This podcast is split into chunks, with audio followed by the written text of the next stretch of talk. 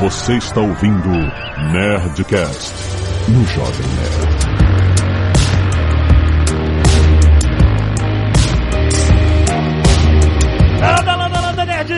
Aqui é Alexandre Antônio do Jovem Nerd. Nada nunca acaba, seu Damon Lindelof. Aqui é o Caio Gomes, e só num HQ mesmo que a gente tem a chance de um racista virar presidente, né? Ah, ah, sim. Aqui é Carlos Voltor, e não são vocês que estão nesse podcast comigo. Eu é que estou nesse podcast com vocês.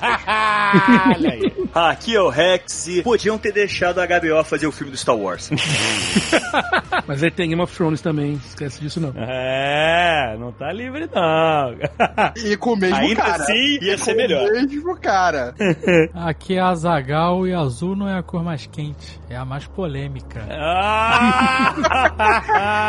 Muito bem, nerds! Estamos aqui para discutir a série Watchmen. Como que a gente imaginar que um dia a gente estaria... A gente sempre falou Faz assim... 11 anos que a gente fez o Nerdcast de Watchmen. 11 anos? Foi em 2009. Nossa! Foi quando saiu o filme, né? Exato. E a gente falou sobre os quadrinhos, é isso? E o filme. E foi daí que veio o ataque de riso do Sr. K sobre a camiseta do Xongão.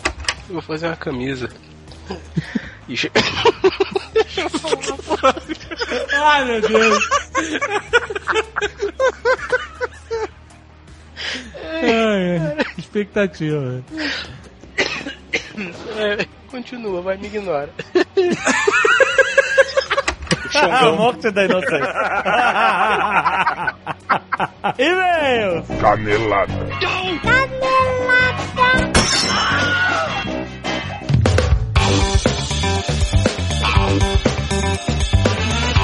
Muito bem, Azaghal, vamos para mais uma semana de e-mails e caneladas ao Nerdcast 2020!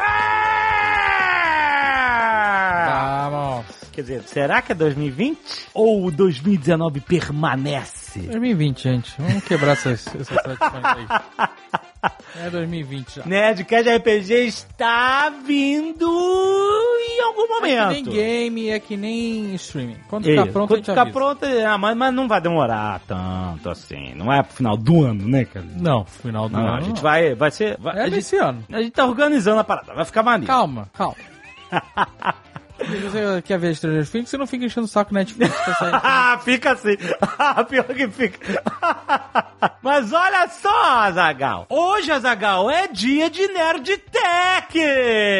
Estamos Ó. começando o ano com a Lura, rapaz. A Lura que todo mês fala de tecnologia aqui. Você sabe, você pode assinar a Lura e ter acesso a quase mil cursos. Estamos chegando a 980 cursos, Azagal. É uma coisa inacreditável. Presta atenção. Hoje nós vamos falar sobre RPG, Azagal. Já que vocês estão pendurados aí com esse último episódio especial do Nerdcast de RPG de Cthulhu, nós vamos falar um pouco sobre os RPGs no videogame, sobre como eles começaram, como eles evoluíram, que formas diferentes eles tiveram nos anos 80 e 90, porque existe uma distinção do que é um RPG de mesa mesmo, role-playing game, do que é um RPG eletrônico, não é exatamente a mesma coisa, ele realmente ganhou esse apelido por seguir mecânicas parecidas, a gente vai discutir tudo isso, é muito maneiro falar de clássicos do RPG dos videogames no Nerdtech, que já está publicado, já está aí na sua timeline, baixe agora pra você ouvir logo depois deste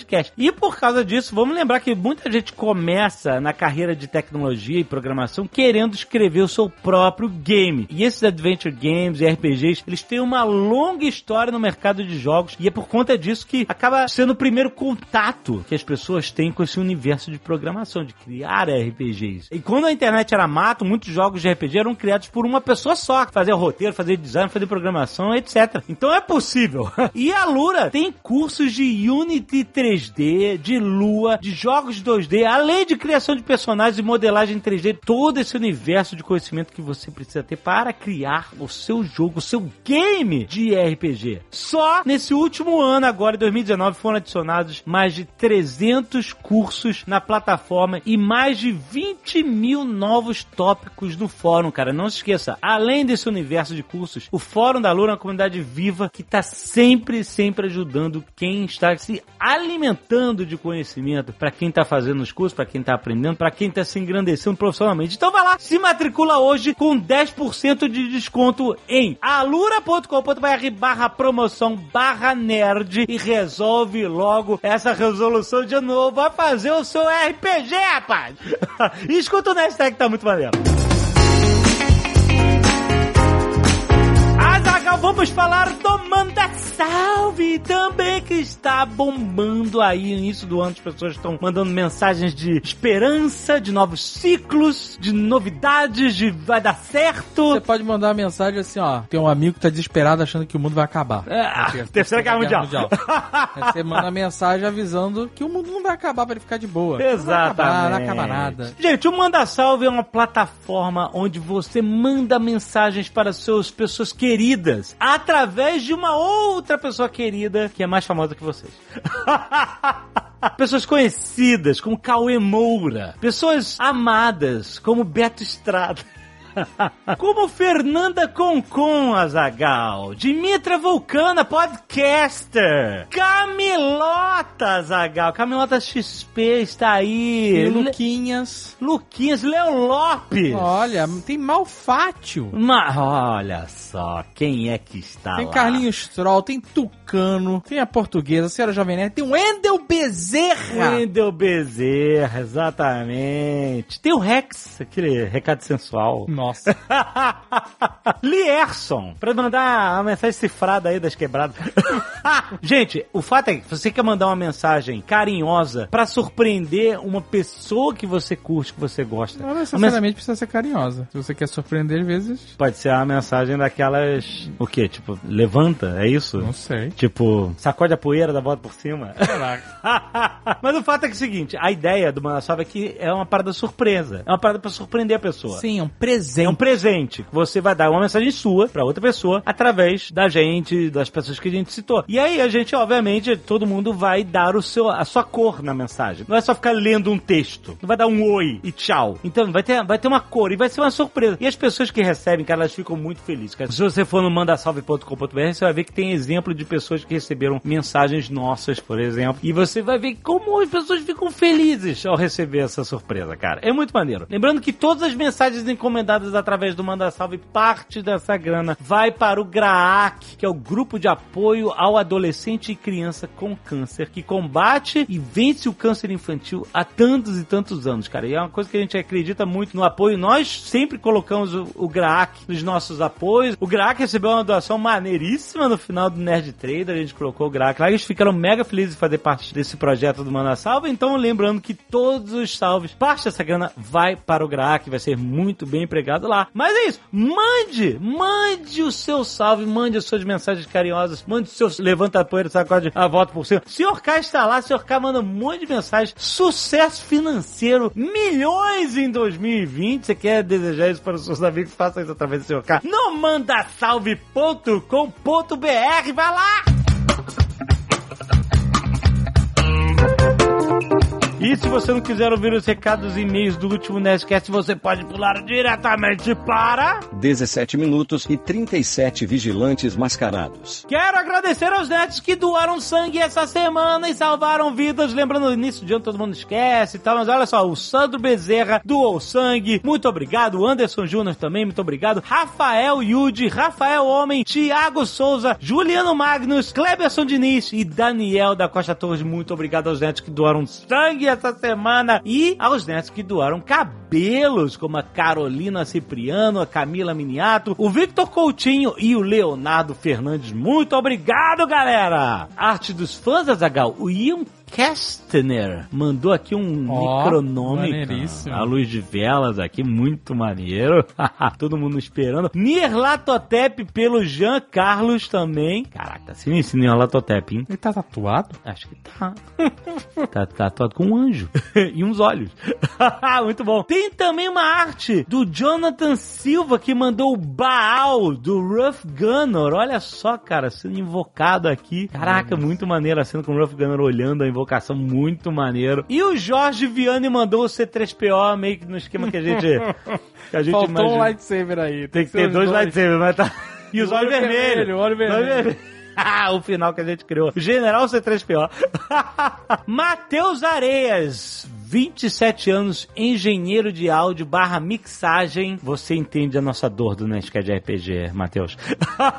Joinville, Santa Catarina. Olá, mestres nerds. Já que o Zaga não gosta de e-mails longos, irei direto ao ponto. Boa. Esse filme teve bastante. Esse filme Star Wars, o último Nerdcast foi Star Wars. Aquele, aquele Star Wars. Esse filme teve bastante inspiração em elementos da série Rebels, que esclarece muitos pontos que vocês acharam pontas soltas. Então irei explicar alguns pontos aqui. Olha aí, vamos lá. Não é ponto assunto. O filme tem que explicar por ele mesmo. Eu também acho. Mas vamos lá, vamos, vamos- válido, válido o que ele vai Não, falar. não, não é que o cara não pode ficar esperando que a gente Que a entenda a, gente saiba história que do tá em outra Rebels, mídia. é. Ele tem que contar lá lá. Tem que contar lá, concordo. Mas vamos ver. Palpatine, segundo Rebels. Palpatine não estava vivo este tempo todo. Ele foi revivido. É, isso eu entendi.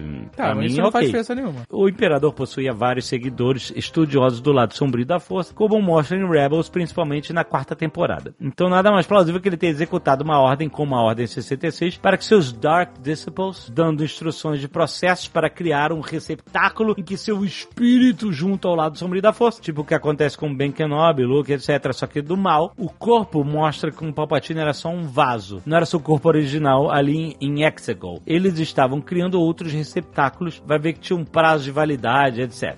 É, ok. Dois, os dois Wayfinders, que é naqueles holocrons, em Rebels, novamente, quando Darth Maul está ensinando sobre o lado sombrio para Ezra, o protagonista da série, ele explica que tudo que pertence aos Sith foi construído para dois. A regra dos dois já foi canonizada na trilogia prequel. Então, é um tanto óbvio que esse tipo de holocron só existam em dois. Um para o mestre e outro para o aprendiz. Um está em Mustafar com o Vader e o aprendiz, o outro está na sala do Imperador com Darth Sidious, o mestre. É, tem dois, só que tem um milhão de seguidores que ficam no estádio lá rezando e, né?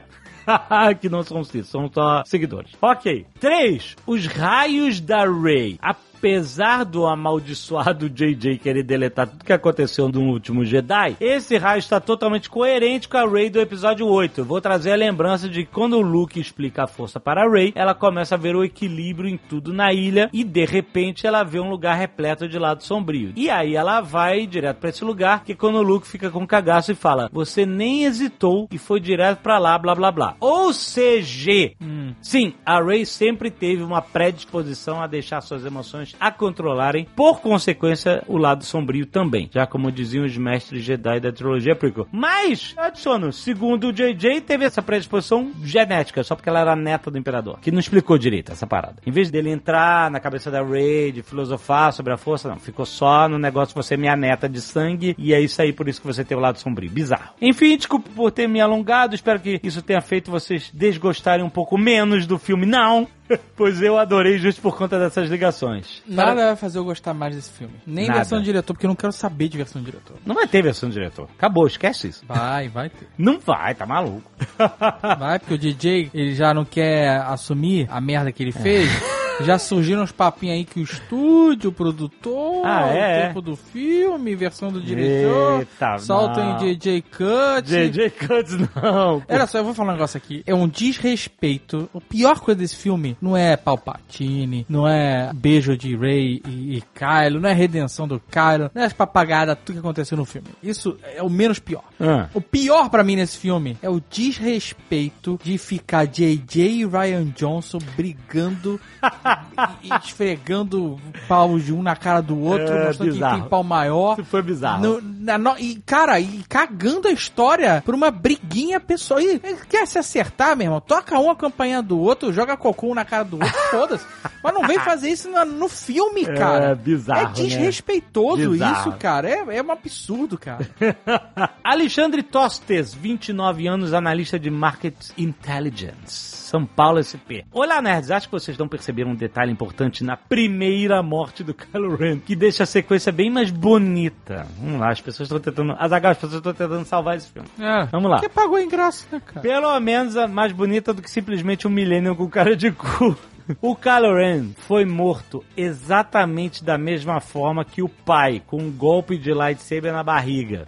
O Han Solo morreu porque tentou resgatar o filho e falhou. Ele só tomou um golpe de lightsaber na barriga por um único motivo. Porque se ele tivesse tomado no coração, ela não tinha ressuscitado ele. Se ela tivesse cortado a cabeça dele fora, não ia dar pra colar a cabeça dele. Naquela ocasião, o personagem mata o Ben Solo para finalmente se converter em Kylo Ren. Já o Kylo Ren morre quando ele próprio tenta resgatar a Rey e falha. Resgatar o quê? Pro lado negro? O fracasso é provocado pela breve conexão que teve com o Ben Skywalker Solo, causado, por sua vez, pelo contato feito pela Leia. Ela chama Ben. Então, é uma coisa importante. O Kylo Ren e o Ben são a mesma pessoa, eles não são entidades. É, não, ele é, ah, mas é, não, mas é, é ele não meio- fez o contato com o Ben. É. Ele é o Ben. Então, mas é aquela parada que eles estão querendo dizer de que o Anakin o Darth Vader, sabe qual é? Tipo, não sou mais o Anakin, esse nome não significa nada pra mim, eu sou Darth Vader, esse tipo de coisa. Enfim, o conflito interno jamais permitiria que ele se convertesse em quem ele acreditava que desejava ser. Por esse motivo, fraquejou e o Kylo Ren morreu. Não é à toa que Han Solo aparece logo depois e faz sentido que ele não seja um fantasma. Ali aconteceu a ascensão Skywalker, a volta à sintonia com quem ele era e com quem ele achava que havia enterrado pra sempre. Então, mas o problema, cara, é o seguinte: já que ele é um personagem, ele prometia ser um personagem mais complexo, porque ele era um solo que foi pro lado negro e vivia em conflito porque que- dava aqueles faniquitos de, de quebrar parede tudo com a lightsaber. E justamente depois desse conflito todo, desses, desses faniquitos, ele fala: Ah, eu não, eu não sei se eu tenho força pra fazer isso, mas eu sei o que eu tenho que fazer. E aí, quando ele mata o próprio pai, ele se converte totalmente ao lado negro. Pra mim, isso era uma mensagem muito forte de que esse cara é mal. E se esse cara vai voltar pro lado bom, tipo assim, por que, que a gente não explora por que o motivo dele ter ido pro lado negro? Porque ele fala assim: Ah, ele fica olhando pra máscara do Vader e eu vou terminar o que você começou. E ele nem sabe o que ele começou. Ele nem entende direito o que ele tá falando, cara. Tipo, ah, tudo é a voz do imperador, então, na cabeça dele. Sabe, eu achei muito fraco a explicação. Você pode falar assim, ah, mas o Darth Vader, a explicação dele ter ido pro lado negro é tão ruim quanto. É, ele é realmente ruim. Não tô usando os prequels como bode expiatório pra justificar os erros dessa trilogia. Mas, pô, cara, o cara apresentou um personagem que tinha um... A gente gostou do Kylo Ren desde o início, personagem diferente. O primeiro filme, apesar de todos os problemas de ser uma cópia e tal, ele é um filme que empolgou. Pois é. Tipo, Só pô, que esse uma terceiro história aí. jogou pra baixo É, tudo. pra mim jogou tudo pra baixo, exatamente. Pra mim não faz sentido a parada toda. Enfim, ele fala que espera ter contribuído de alguma forma. Todos os nossos e-mails tentaram dar uma levantada no Ah, filme. cara, tá tudo bem, gente. Assim, eu sei que vocês estão tentando aí ver um lado bom e porque, né? Todos nós pagamos ingresso, fomos lá, gastamos nosso tempo. Então a gente tenta, né, fazer todo esse investimento de tempo e financeiro valer alguma Exato, coisa, né? né? Exatamente. Mas não valeu, gente. Foi tudo jogado fora mesmo. ah, meu Deus.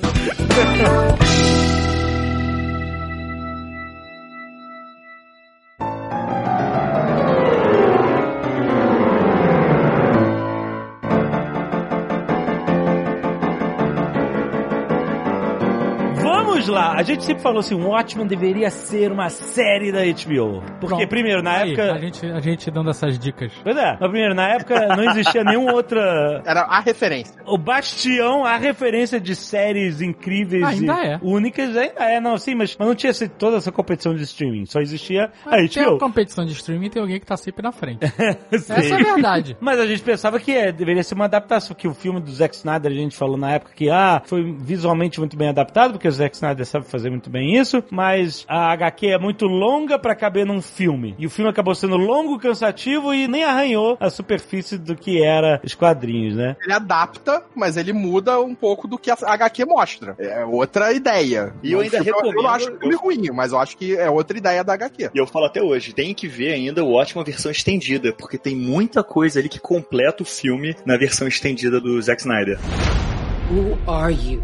Maybe, uh, Eu quero já destacar o, o ponto alto, a, a decisão acertada, na verdade, da série de partir do final da HQ e não de modificar coisas da HQ, que foi o caso do filme, né? Aham. O filme modificou algumas coisas, mas o, o final ele modificou com- por completo. A série ignora isso. E a série vai da HQ, né? E ela parte a partir do final da HQ, três anos depois, eu acho. Na verdade, é no futuro longo, mas depois faz um flashback e volta ali para. Ela começa bem antes. Sim, mas a gente tá vivendo a história da série, não os flashbacks. A gente tá vivendo numa linha alternativa dos quadrinhos, baseado nos acontecimentos do Shogun. O plano dos Imandias deu certo. Sim, é 2019, é isso. E, e- e o mundo parou o, o relógio do Doomsday Clock com essa ameaça, o Xongão, essa ameaça alienígena que uniu os povos. Sim, trouxe a paz, né? Paz, né? Não sei se, se é a palavra. É, ele impediu o holocausto nuclear daquela realidade, é isso. Mas é interessante que isso é puta corajoso, cara. Tem 32 anos da publicação do Watchmen, sabe? É uma HQ que revolucionou os quadrinhos e tal, Você mas... não precisa ler pra saber. Acho que ela foi uma das únicas HQs a entrar como best, é, aqueles do, de Nova É como York. best-seller, né? Exatamente. Tá como as 100 principais edições para serem lidas do século XX. Ela tá incluída nisso, né? E o cara ter conseguido vender essa ideia, não, eu vou continuar os quadrinhos. Não, as pessoas podem até ter referência do filme de 2009 e tal, mas não vai ser isso, porque essencialmente a história é diferente. Mas eu acho que a pessoa não precisa ter lido. Se leu melhor, claro. Mas a pessoa não precisa ter lido os quadrinhos pra ver a série. Não precisa. Eu acho que o precisa. quadrinho- Eu acho que sim. Não, Não, não. Você consegue entender tudo que tá rolando lá, independente dos quadrinhos. Se você lê os quadrinhos, você saca algumas coisas extras, ou você entende melhor os personagens, mas você não precisa, não é fundamental. Mas é que engrandece muito, Dave, sabe? Porque assim, o, o- grande conceito do Manhattan é importante desde o começo, pra você entender até o plot final. Mas a pessoa pode ver a série tranquilamente sem ler. Se ler, melhor, claro. Mas aí eu julgo a pessoa. Ah, mas isso, até aí, Rex. Até aí é terça-feira, né? que sacanagem. A parada é que eu achei isso legal, porque é muito ruim você esperar que a pessoa conheça outras obras pra acompanhar essa, entendeu? O nome disso é preguiça. Não é preguiça, porque seria preguiça se ele mandasse você ler, ó. Tá aqui a história daqui pra frente, mas se você, pra entender o que eu tô te entregando, você tem que ter uma bagagem. Não, essa série tá aqui, essa é história. O que você precisa entender dos quadrinhos eu vou te explicar. Não é preguiça, muito pelo contrário, cara. Você entende quem são os personagens, você entende cada um deles, o plano de cada um deles, a função de cada um deles. Você não precisa dos quadrinhos pra isso. Isso é maneiro. Seria preguiça se fosse o contrário. Se o cara falasse assim, esse é o do Manhattan, leia os quadrinhos pra saber quem é. Essa é a espectral, leia os quadrinhos pra saber quem é, sabe? Ele não faz isso. Ele te diz quem são as pessoas. E é bem feito. Tudo que a série te mostra leva pra esse entendimento perfeitamente. Eu acho que, tipo, a necessidade não existe. Existe o curiosidade, existe o interesse, se você quiser ler, pra saber mais, mas ser necessário não é. Agora, vai ver o- a série do Watchmen com alguém que não leu os quadrinhos assim, mas quem é esse aí, hein? Mas o cara vai explicar quem ele é em um momento. Mesmo porque, Rex, a série começa completamente desgarrada dos quadrinhos. É, né? Ela começa exato. com o massacre lá de Tulsa em 1921, que aliás eu fiquei chocado ao saber que foi real. Tudo incluindo o ataque aéreo. O ataque aéreo não é parada de história em quadrinho, cara. As pessoas levantaram avião e jogaram bomba na cidade, cara. É uma loucura. E uma coisa engraçada, é, real sobre isso, é porque durante anos isso foi escondido da história americana. Isso começou a aparecer nos livros de histórias de 15 anos pra cá. É mais ou menos no início dos anos 90 que eles começaram a resguardar o massacre de Tulsa. E eu acho que o Watchmen é a primeira obra grande A de representar a isso, representar isso. no audiovisual. E é tão absurdo que achei, ah, isso aí é uma parada do universo Watchmen, entendeu? Que o mundo é ligeiramente diferente do real. E aí eu fiquei chocado ao saber que era totalmente real. Tudo, aliás, assim, ele- eles começam no massacre, mas se você viu Nerdologia de história sobre o, o ataque, o Felipe Figueiredo explica lá que tudo começou com um meio que desentendimento de um engraxate no elevador com uma sensorista que falaram que ele atacou ela e aí ela disse que não ia prestar queixa nem nada, mas isso foi criando um clima aterrorizando a cidade, porque o cara foi preso no dia seguinte, aí veio uma multidão de supremacistas querer que a polícia liberasse o cara para eles lincharem o cara, que, que isso acontecia né, nessa época. Tinham dezenas de linchamentos por ano Exato. E aí, por causa disso, veio um grupo de negros também armados pra tentar proteger o cara. E aí os brancos vieram armados também.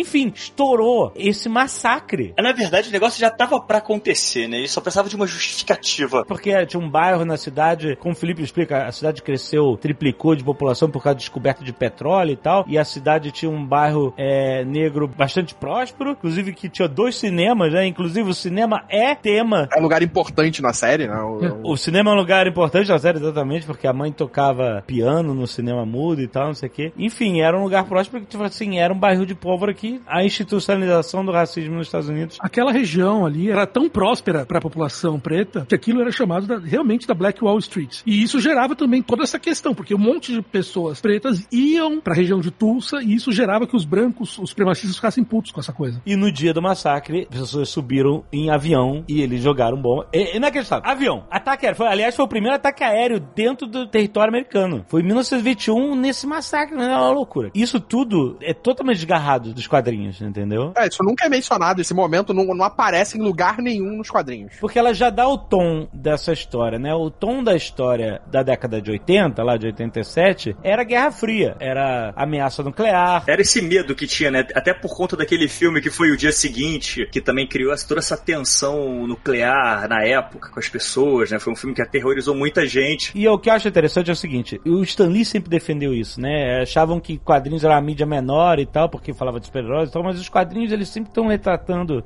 o produto de sua época, né? Então o Watchmen, além de ser uma toda aquela metalinguagem da história dos quadrinhos através do século XX, da Era de Ouro, da Era de Prata, né? Tudo isso é espelhado através dos Minutemen, do Watchmen, do grupo que se faz depois, do Dr. Manhattan. Da primeira e segunda geração, né? A gente tá falando da final da Guerra Fria, mas que é totalmente construída, os blocos que constroem a tensão que se passa no Watchmen é o que se passou em décadas de Guerra Fria e ameaça nuclear. Então o Watchmen é o produto dessa discussão da época. E o Watchmen de hoje, que o tema mudou, o tema é racismo, essa série é sobre o tema do racismo completa, também é um produto da discussão social de hoje, de importante que tá acontecendo hoje, entendeu? Tipo assim, então esse Nothing Never Ends, que é essa frase do Dr. Manhattan no final, né, que o, os Imandias perguntam depois que ele faz, eh, que ele chama o Xongão pra impedir a guerra nuclear, ele fala, eu acertei, me diz, eu acertei no final, e o Dr. Manhattan fala, não, nada nunca acaba, não, não tem final. Essa frase é incrível, essa frase que é mais completamente verdade. A gente conta histórias do início, meio e fim, a nossa vida tem início, meio e fim, mas você coloca num contexto muito mais amplo, nada tem fim, a não ser o universo. Vai ter o fim um dia, mas enfim. Mas mesmo assim, será que vai ter um fim e não vai ter uma continuação? É, não sabemos, é um sequel. É, não, então, o, o, o diretor dessa série falou que ele quis contar uma história. E ele contou em oito episódios. Exato. Então, porque ele não tem contrato pra continuar. Mas isso não muda nada. Ela vai botar outro contrato na mão dele, é isso. Ele falou que não vai fazer mais. Ele falou que assim, eu quis contar essa história. Ele falou que se ele tiver uma ideia, ele volta. Ele falou que ele, ah, pode ser que eu conte uma, uma outra história nesse universo, mas não é essa história. É isso. O que o Lindelof falou, inclusive, se recuperou aí, né? Pô. Saiu da zona do caderninho, né? Da lista negra. Da lista Saiu. negra do Lost. Ele falou que essa história acabou. E eu acho que é isso mesmo, essa história acabou. É. Essa série que eu digo, né? É. É esse arco de história, né? Aham. Ele fala, pode ter outras histórias no universo ótimo que vão acontecer em outros lugares, com outros personagens. Por exemplo, a gente pode ver uma história sobre o Coruja, que não aparece Não nessa série. aparece, é isso E aí. porque ele tá preso, isso a gente entendeu, né? Uhum. Sim. E a gente tem várias referências a ele. do- Tem a caneca, que, né, que ela pega, tem a nave, né? Tem uma corujinha ali, outra aqui. Mas o personagem mesmo não aparece. É mencionado várias vezes. É, ele é mencionado e tal. A tecnologia dele no óculos da A-Bar também. Mas a gente pode ter uma série, uma outra temporada que vai falar só do Coruja. Porque no final dos quadrinhos ele não tava preso. Inclusive, mostra eles um pouco mais no futuro e eles estavam vivendo bem velhotes, entendeu? É, não, bem velhote não. Eles estavam vivendo, combatendo o crime, mas fora de Nova York. Se não me engano, eles estão em Chicago, Detroit, uma coisa assim. Eles estão em outro lugar, combatendo o crime e voltaram a ser vigilantes. Que, inclusive, ele fala isso, né? Que a vida dele tá nisso, a a vontade de viver dele tá nisso, né? Até quando ele se pega com a Silk Spectre nos quadrinhos, é depois que ele bota a roupa, eles salvam a galera do incêndio. Então tudo isso tá associado com assim, ele voltou a, a- viver. Então, isso é uma outra história que eles podem bolar e que não tem nada a ver com essa, e que vai ter uma ligação, claro, da Silver Spectre, mas que é uma história maneira. É, quem acompanha até o podcastzinho da HBO depois, que os caras meio que falam o que aconteceu, é a história de cada um meio que por trás disso, que até o, é, a narrativa é contada pelo aquele policial que acompanha a Silk Spectre, né? A É o detetive Pete, Blake. o Pete, exato. Porque ele fala que o que acontece, eles foram pegos combatendo o crime, e aí ela meio que assim, foi trabalhar com a polícia, ela saiu disso, começou a trabalhar com a polícia, e ele foi capturado, e para ele não ser tão ferrado, né, ele vende a tecnologia dele pra polícia. Agora, como isso aconteceu, não tá explicado. Ele tá preso. Ele está preso, só que ele vende a tecnologia pra polícia. Ó, a gente tem algumas possibilidades de, de continuação da série, vamos dizer assim, né? Com outras histórias. Essa aí do Coruja, que a gente já falou. A gente pode ver a história do Homem Lubrificante. Eu quero muito saber.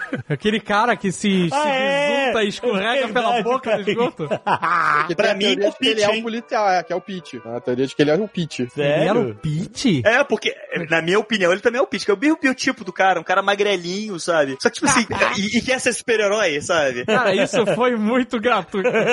Muito gratuito. Porque aquilo Ele não, não faz nada. nada no episódio. Aquilo não soma nada no episódio. Nada, nada. Nada, nada. Eles fizeram isso só pra eu querer ver uma, uma temporada sobre esse cara. Como esse cara combate o crime? Como? Eles meio que confirmam isso, né? Porque tem um, um site que eles fizeram que é a Pitipedia, que basicamente era como se fosse esse cara escrevendo as coisas que ele sabe sobre os heróis. E a última entrada é o chefe dele falando que ele foi demitido do FBI porque acharam umas coisas estranhas e estavam suspeitando que ele tinha atividade de herói fantasiado. Ah, então é isso aí, cara. É ele.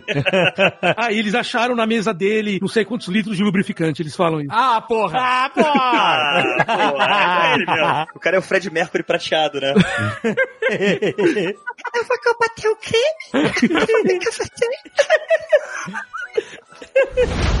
Who are you?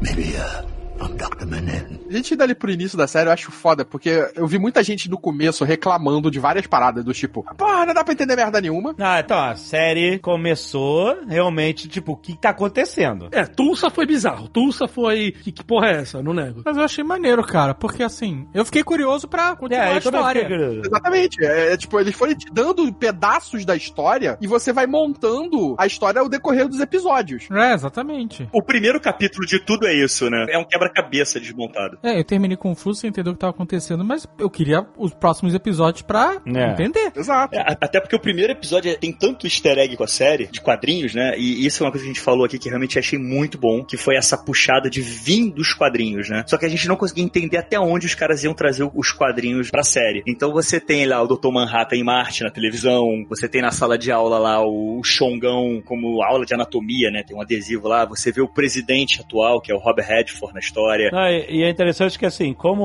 o Nixon teve três mandatos nos quadrinhos, o Ronald Reagan nunca foi presidente. Então, não, então ele não eles tá assim, é, então, então eles substituíram um presidente ator, de verdade, Foi o- o Ronald Reagan, por outro que foi o Robert Redford nos dias atuais. Substituíram o ator de direita pelo ator de esquerda. Exato. E uma coisa que é, é legal você ver também é, é como assim, isso, a, a guerra do Vietnã ter sido ganhada por eles, né, pelos americanos, com o Dr. Manhattan. Ela ser do Vietnã, por exemplo, mas ser americana.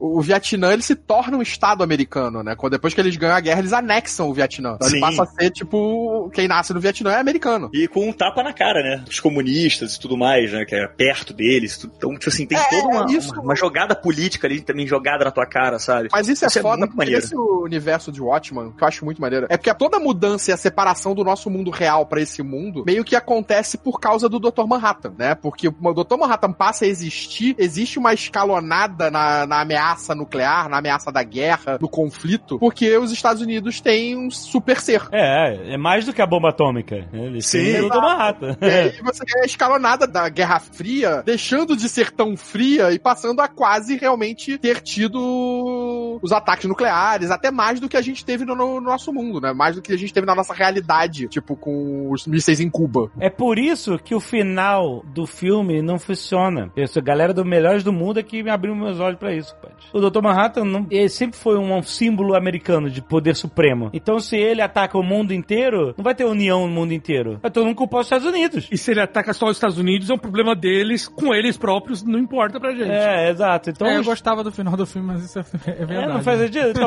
o Xangão faz sentido porque a ideia que os Imandias criam é que é uma ameaça externa, que é um bicho alienígena. Então ninguém tem a ver com isso, não tem político envolvido nisso. Todo mundo tem que se unir pra tentar combater essa porra, entendeu? Então essa é a narrativa que ele cria e faz muito mais sentido do que o Dr. Manhattan explodir tudo. Eu acho que não é só isso, assim, tudo bem, concordo com o que você falou, mas também tem outros. O filme tem outros problemas muito grandes, por exemplo, essa cena da explosão do Dr. Manhattan no final. Ela é extremamente asséptica. Tipo, tem uma explosão, daí todo mundo desaparece. Tipo, a- o efeito da morte de todas aquelas pessoas pelo ataque do Dr. Manhattan não é assustador. Quando você compara nos quadrinhos, são várias e várias páginas de pessoas mortas, ensanguentadas, destruídas, e que a série fez muito bem. Quando eles têm o episódio, Sim. no episódio 6, que tem o ataque, É o do Looking Episódio Glass. 5. É o meu episódio preferido, inclusive. que tem o ataque do Looking Glass, Não, que ataque do Looking Glass? O ataque que o Looking Glass tá lá, é, que tem o ataque de Nova York que o Looking Glass tá lá.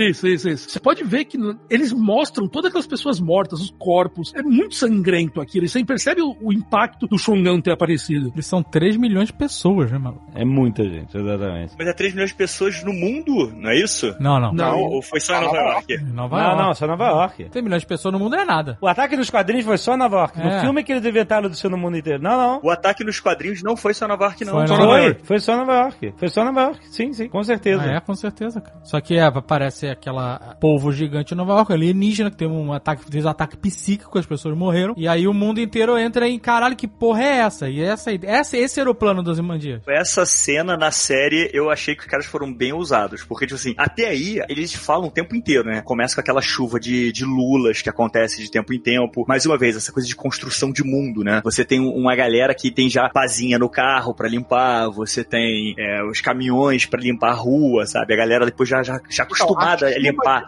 a- essa chuva de Lula, ela acontecia em várias partes do mundo. Sim, sim. É, porque ele tava fazendo a manutenção. Pra manter o medo. o terror. A manutenção do. Exato. Do terror. Porque não dá pra fazer um Shogun toda semana. Então o cara jogou um Shogun em Nova York e ficou jogando ameaças em outros lugares. Olha, Alimentando o medo, alimentando o medo de que podia voltar. pode ser aqui, pode ser ali, pode ser colar, entendeu? Mas esse episódio realmente fecha isso quando você chega assim, você pega o Looking Glass novo em New Jersey, e aí quando a câmera vai se afastando até chegar a Nova York, você realmente vê. Agora sim você consegue definir aquilo realmente. É os quadrinhos, sabe? Foi dali. Você tem várias dicas a série inteira, mas nada tão específico quanto esse episódio. É, porque pra quem não leu, até aí você não, não tava entendendo bem o que, que aconteceu no passado, entendeu? E aí que eles explicam. Eu achei tudo. muito maneiro esse episódio do Looking Glass, porque ele é justamente essa ligação mais forte dos quadrinhos, do final dos quadrinhos principalmente, com a série onde esse mundo que a gente já tava entendendo o que tava acontecendo, ele se estabelece mesmo, né? Você vê que a gente pega um personagem que tava no, no impacto da Lula, não morreu, mas que ficou fudido da cabeça, né? O cara, Sim. o cara vive aquele medo de ameaça eh, extraterrestre, a ponto de pagar por sistema de monitoramento, por ter bunker em casa, É. sabe? O plano dos Imandias vivo. É o resultado do plano dos Imandias. E aí esse cara percebe que aquilo tudo é uma mentira.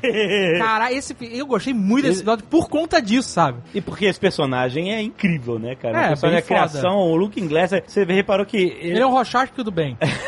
é, é, era. Tem algumas coisas que Tá, são ok. muito parecidas. Tá, negócio de comer. a forma feijão. como ele usa a máscara, a forma de comer o feijão. Mas o negócio do Looking Glass, você reparou que o trabalho dele antes era de fazer aqueles testes de. Ele é um detetor de mentira vivo. Não, não, eu sei. Mas ele é que nem o Robert ele- De Niro naquele filme Me the Parent. Mas o trabalho dele era ir nesses testes que fazem de propaganda, de filme, de tudo e tal, e analisar as pessoas, certo? E ele ficava sempre atrás do quê? De um espelho, observando as pessoas. Então, quando ele a toma pra ser uma persona de uma máscara, ele toma esse espelho, da onde ele está sempre atrás do espelho, analisando as pessoas Não que só estão isso, né? Quando teve ataque psíquico, ele tava um negócio de espelho também. Também, olha aí, Azaghal. É um personagem muito maneiro, o Looking Glass. Toda a relação dele, da vida dele, é com espelhos. sim, sim. O trauma dele é, é relacionado aos espelhos. né?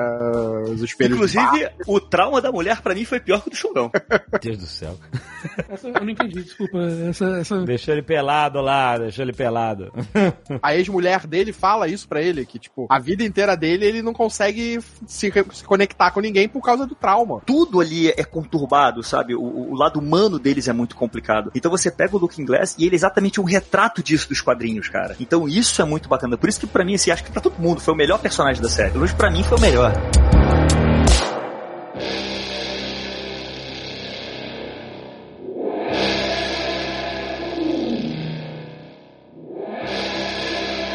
Quadrinhos do Watchmen isso é uma crítica, né? As revistas em quadrinhos que a gente sempre leu até então. Provavelmente quem nunca leu o Watchmen, mas lê quadrinhos hoje, não tem ideia do impacto que esses quadrinhos tiveram, né, na cultura pop, principalmente nas revistas em quadrinhos, porque não sabem a diferença que eram os quadrinhos antes e depois do Watchmen, né? Exato. É, tipo, o Watchmen, se você for ler hoje, é tipo mais um quadrinhos desse estilo, né? Mas ele foi o primeiro, né? Antes disso não tinha. É, não o tinha, Watchmen, Dark Knight Return, É, todos esses foram, né, não tinha nada que, que desconstruísse os heróis como eles estavam lá mostrando, né? De outra forma, a não ser como eles eram mostrados antes, né? É tipo, The Boys hoje, se você gosta de The Boys, É. de- graças a Deus que existiu o Watchmen nos anos 80. Não existiria The Voice sem Watchmen, exatamente.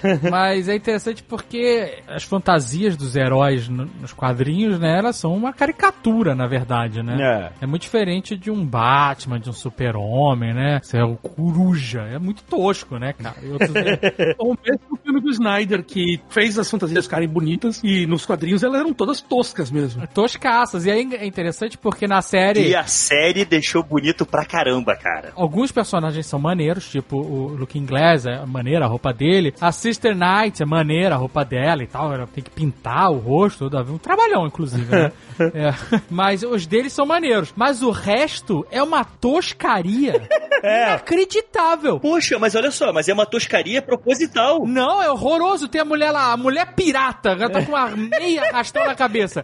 O panda, o cara tem uma máscara da 25 de março, O meu panda irmão. é foda, Pô, mano. na Casa Asturuna, o cara comprou uma máscara de papel machê na Casa Asturuna e cortou a boca fora. O russo, todo cagado. Que é só roupa vermelha e um capuz vermelho na cara com buraquinho. Exato, Caralho, exato. o cara parece o gato lebre e o senhor da Oceania. Que porra Só a é essa? Ângela, a Ângela era a única que tinha trabalho realmente ali naquela fantasia. A única que tinha estilo, né? É, o resto eram umas toscarias inacreditáveis, cara. O que eu acho foda na dela é que faz uma relação direta com o Hooded Justice, né, na série. Que também é, pra mim, um dos melhores episódios. O que conta a história dele, eu acho. Pois é, mas foda. aí, que vem a história. Assim, apesar deles se pegarem muito ao quadrinho, né, a, a origem da série vem puxando muito do que foi apresentado nos quadrinhos, a história do Hooded Justice nos quadrinhos é muito diferente do que foi apresentado na série. Teve uma Não liberdade poética.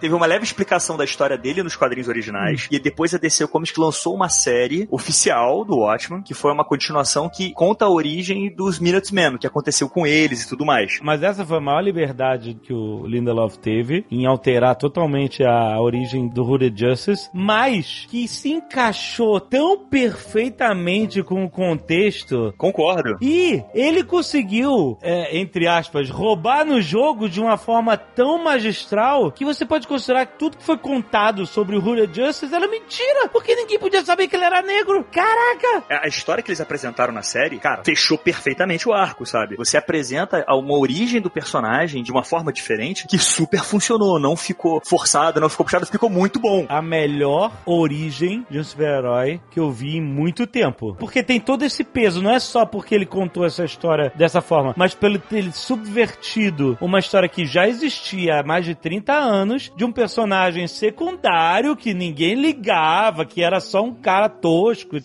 Secundário, porém extremamente importante, porque se os cara, Minutemen só existiram, calma, os Sim, Minutemen mas- só existiram porque o Hooded Justice foi o primeiro super-herói, entre aspas, a aparecer. A história dele nunca foi diretamente contada. A gente nunca teve uma história Eu tô- nele. Ele não era o principal da história. Isso é o mais importante da participação dele na história do Watchmen. Que ele foi o primeiro super-herói mascarado. Na verdade, nem isso é o mais importante. O mais importante é o fato dele ter salvado a Silk Spectre. E salvou a Silk Spectre e tal, é. Esse é o momento mais importante do Watchmen com esse personagem. Mas ele, no máximo, ele era um personagem provocativo no sentido de, ah, ele era um brutamonte mascarado, ninguém nunca viu a cara dele, e aí os caras falam que ele seria gay e tal, e aí parece, sabe, é um negócio chocante na época. Esse era o, o papel do personagem na história toda, era só uma curiosidade, era um- uma parte da história. Mas ele transformar isso com um peso significativo, ele pegar um personagem que é um personagem secundário, ele não é um personagem primário. Os personagens primários são o Coruja, o Dr. Manhattan, o Rorschach, etc, comediante. Ele não é um personagem primário. Então, ele pegar esse personagem secundário e transformar a série toda, desde o primeiro capítulo da série, que é o massacre de Tulsa de 1921, e fazer essa volta desse arco inteiro inteiro pra mostrar que o cara. E aí ele mostrar, eles ficam mostrando aquele seriado do, é, dos Minutemen, contando a história dos Minutemen. E aí mostra.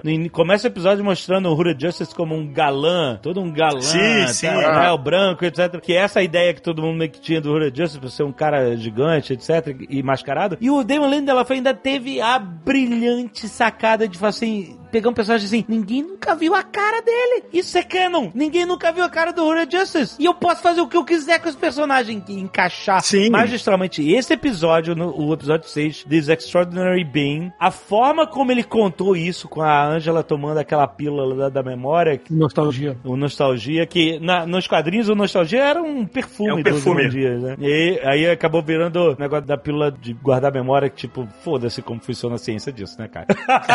então é um plot device. Da mesma forma que como funciona a nave do Coruja. Exato, exatamente. É. Mas, cara, a forma como esse episódio foi contado com a Angela encarnando as memórias, não, não É vendo, feito, muito bem feito. encarnando as memórias. E fica aí alternando entre ela no- vestida como ele Exato. E, o, e o ator mesmo que faz o papel do cara, né? Exatamente. É muito maneiro, porque, assim, como você talvez possa esquecer que é ela que tá revivendo aquelas memórias, volta e meia ela tá lá Tem que aparecer. pra te lembrar que, ó, é, isso é uma lembrança que ela tá adquirindo, né? É muito bem feito. Porque esse episódio é tão imersivo, é, a, a- história dele, como é contada e tudo mais, que realmente você se perde algumas horas, tanto na história do personagem e no ator, que se você não tem a Angela ali pra te trazer de volta, é um episódio só do cara, sabe? Ele já é um episódio só do cara, mas fica sendo só ele no episódio. Você esquece da Angela no episódio inteiro. Então ela tem que aparecer pra você lembrar que é ela. Mas sabe por que que isso é incrível? Porque isso remete também ao fato da Angela esquecer quem ela é. Também é. Entendeu? Quando ele é atirado pela janela lá, e aí ela fica ouvindo as vozes da realidade, falando Ângela e tal, não sei o quê. Eu, pelo menos, tá tão imerso naquilo que eu tava entendendo como seria a Ângela esquecer quem ela era, porque ela tava vivendo através dos olhos dele, vivendo as dores dele, porque a pessoa não só tá vendo, que nem a gente tá vendo um filme, ela tá sentindo o que ele sentiu. Ela tá sentindo a emoção, ela tá sentindo a opressão, a raiva, né? Tudo. E ela esquece quem ela é. Tipo assim, quando vem aquela voz distante, eu pelo menos consegui entender, tipo assim, caramba, que foda esse conceito dela se perder na memória de- das pessoas. Você não deveria ter tomado tudo de uma vez, porque a pessoa pode se perder e esquecer quem ela mesma é, né? Então foi incrível. Com ela paralisada, sem poder fazer nada. É, e essa cena foi muito bem feita, paralisada no ar, porque remete também ao fato dela estar paralisada na cama do hospital, é, do quarto lá onde ela estava sendo tratada, né? Sem saber se ter noção da realidade, sem saber noção do, do que ela é, de onde ela tá, de quando ela está e o que, que ela tá vivendo, né? Incrível. E uma coisa que é muito genial né, nisso tudo é porque o ponto de divergência do universo do Watchmen pro nosso é o, o Hooded Justice existir. Basicamente foi a primeira vez que eu acho que, que os dois universos divergiram. E colocar que o Hooded Justice sendo um cara negro que sofreu em Tulsa, você basicamente liga todas aquelas merdas que estão ocorrendo também ao evento atual que a série tá tratando, que é o racismo, que é o preconceito, tudo isso. Aham, aham. Então, você liga essas duas coisas, você liga toda a história, até o efeito da Guerra Fria, tudo também tá falando que é porque a gente se divide, porque a gente tem racismo, porque a gente se matou. E isso é muito genial. Isso é muito genial. É, acaba que é um assunto antigo, mas retratado como hoje, né? Então, assim, é, é o que o Alexandre falou, né? Nunca acaba, né? Olha como esse roteiro foi bem escrito e bem trabalhado, né? Entre os episódios, ela toma toda a nostalgia e ela esquece quem ela é, né? E ela tem que ser trazida de volta. O mesmo que aconteceu com o Dr. Manhattan. Exato. O Man- o Dr. Manhattan escolheu esquecer quem ele era. Aham. E ela teve que trazer ele de volta. É, maneiro. Pra ele sobreviver, pra ele não morrer, né? No caso, acabou morrendo, não fez diferença nenhuma. mas, mas é muito maneiro como né, se os, os fatos vão se ligando, né? É. Tipo, é, a, a chuva de polvos, ela acontece e você compra, né? O cara fala assim, não, tem a chuva de polvo aí. No primeiro momento você fica, que porra de chuva de polvo é essa? Depois você logo saca que ah, é a manutenção do... Do Lula. Do, é, Lula, polvo, é todo mundo. Chongas. Chuva de chongas. Chongas. Chonguinha. O que era chonguinhas? O que era chonguinhas? Você tem chuva de chonguinhas, aí você saca, ah, é uma ameaça. E aí você vê depois, né, os Emandias fazendo, né, com uma engenhoca lá, É. o meu algoritmo, sei lá, que faz chover chonguinhas é, aleatoriamente. E aí no final, ele usa a chuva de chonguinhas É. pra derrotar. É. Cara, a filha, muito foda, cara. É. Ninguém esperava por essa, cara. É- Who are you? Maybe uh, I'm Dr. Só um comentário desse episódio 6 que a gente tava falando. Tem um negócio que não é confirmado, nem eles nunca vão confirmar, obviamente, mas é muita coincidência pra não ser. Vocês sabe aquele cara bar- é, gordo que ele prende? Sim, sim. O Fred. O, o cara que ele prende, que ele- o cara vai jogar um molotov no- na loja dos judeus, não é isso? Isso, isso. E aí ele depois dá um giro no cara depois. Isso, depois o cara vai preso, mas eh, liberam ele lá, ó, a galera do Ciclopes. Isso, exatamente. Então, tem uma coincidência que aqui o pessoal descobriu depois, que o nome, aquele cara tinha um mercado que o nome dele era FT and Sons, e ficava no Queens. E basicamente, quem tinha um mercado no Queens que chamava Fred Trump and Sons era o pai do Trump. E, e o nome dele era Fred também. E o nome do mercado é FD. Então dá pra ser Fred Trump o nome daquele mercado. Caraca. Então eles meio que brincam que, que aquele cara pode ser o Trump, o pai do Trump.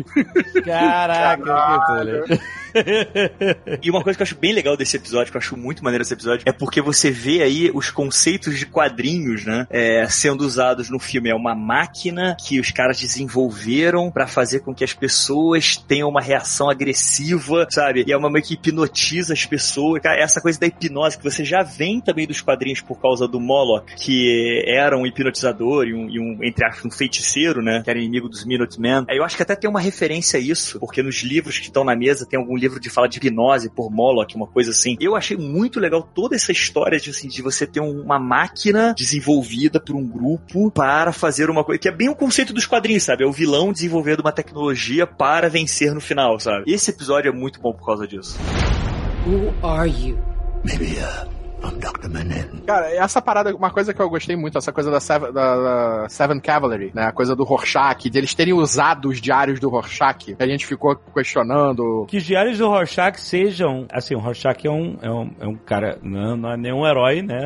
É um Não. puto extremista do caralho. extremista do caralho. Sim, sim, sim. Mas é que os diários deles podem ser uma uma base pra construir esse tipo de pensamento, né? Sim, e o que é mais legal que a série apresentou, que eu achei isso muito interessante, foi que assim, você apresenta na série a polícia, né, lutando contra os extremistas da Sétima Cavalaria. O livro do Rorschach é tratado como um livro lido por uma galera pequena, mas extremista, sabe? A galera não meio que leva fé no que o Rorschach escreveu, porque ele não era um cara de se levar a sério. Pequena mais ou menos. Não, vou chegar lá. Porque na série ele era apresentado de quadrinhos, ele era apresentado como um fugitivo da polícia. E ele era um maluco, que ele espancava as pessoas, quebrava as pessoas em pessoas inteiras pra interrogar a galera e tudo mais. E aí ele é um personagem agressivo, violento, procurado pela polícia, ele é preso. Então você tem toda essa história que você tira a qualquer coisa que você vá transformar o Rorschach em um herói. Ele não é nem um anti-herói. Pra visão dos quadrinhos, o cara é um criminoso, sabe? E você não sabe que fim ele levou. O que eu achei interessante é que ele pegou um elemento constante dos quadrinhos e trouxe pra série, entendeu? E com função. Tipo, tinha o diário do Rorschach e acaba os quadrinhos e acabou, né? É isso. E aí ele pega esse elemento dos quadrinhos e taca na série como pedra fundamental pra desenvolver a, a sétima cavalaria, entendeu? O plano real dos caras era só capturar o Manhattan. Não, mas olha só, o plano inicial não era esse. O plano deles era tacar o terror, matar e fazer a miséria, como todo extremista faz. Não, olha só. A sétima encontraram- cavalaria, ela existia Porque antes. Ela realizou um eles ataque na polícia. Exato. Lembra que quando o Looking Glass chega até a base dos caras, ele encontra um estúdio que era uma igreja falsa. Ali tudo era montado pra Sim. criar. O Kine chega pro cara e fala assim: olha só, se junta com a gente. Olha esse CD aqui que você vai entender tudo por trás. Não, mas ele Por fala- mais que a sétima cavaleira tenha existido com a função de serem extremistas, radicais, que seguiam o conceito do Rorschach, racistas pra cacete, eles na verdade eram só. E o cara fala isso pra eles conseguirem a bateria, porque eles tinham que ficar tirando os relógios, pra galera ficar atacando a polícia. O próprio delegado de polícia lá, o, o Judge, fazia parte dessa grande conspiração. Eles Não, então- precisavam de peões pra vestir a, o- a frente, pra ficar lá como pano de fundo, pra chamarem a atenção, enquanto na verdade o plano maior tava acontecendo por trás. Então, é que nesse episódio 5, o Kine fala isso. Ele fala assim: Ah, eu e o Judge tomamos conta das coisas depois da White Knight. Então a gente dominou esses caras e controlou ele. Por quê? Porque na White Night, foi a noite que teve o atentado contra os policiais, eles descobriram que o Dr. Manhattan tava vivo e tava em Tulsa. Essa é a parada que fez a diferença. Exatamente. Por isso que eles nessa noite tomaram conta, porque eles falaram, caralho, o Dr. Manhattan tá aqui. Exato!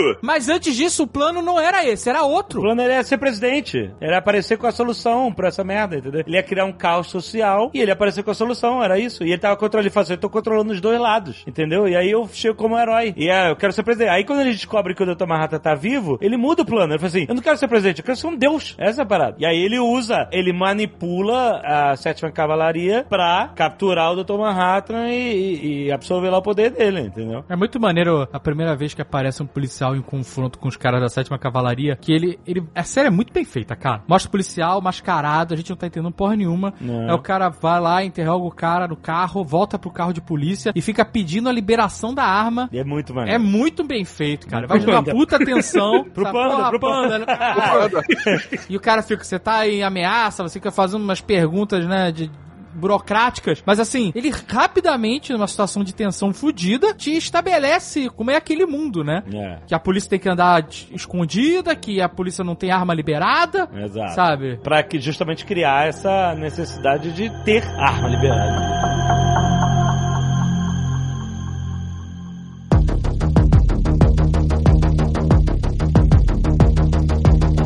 Vamos falar de Ozymandias. Pô, também eu vou te contar, o, o Ozymandias tá de sacanagem. O cara é o cara mais inteligente do mundo, ele vai gravar um DVD. Cara, mas isso, a porra isso é maneiro. Sabe por quê? Porque ele é o cara mais inteligente do mundo, mas o problema das pessoas é o ego.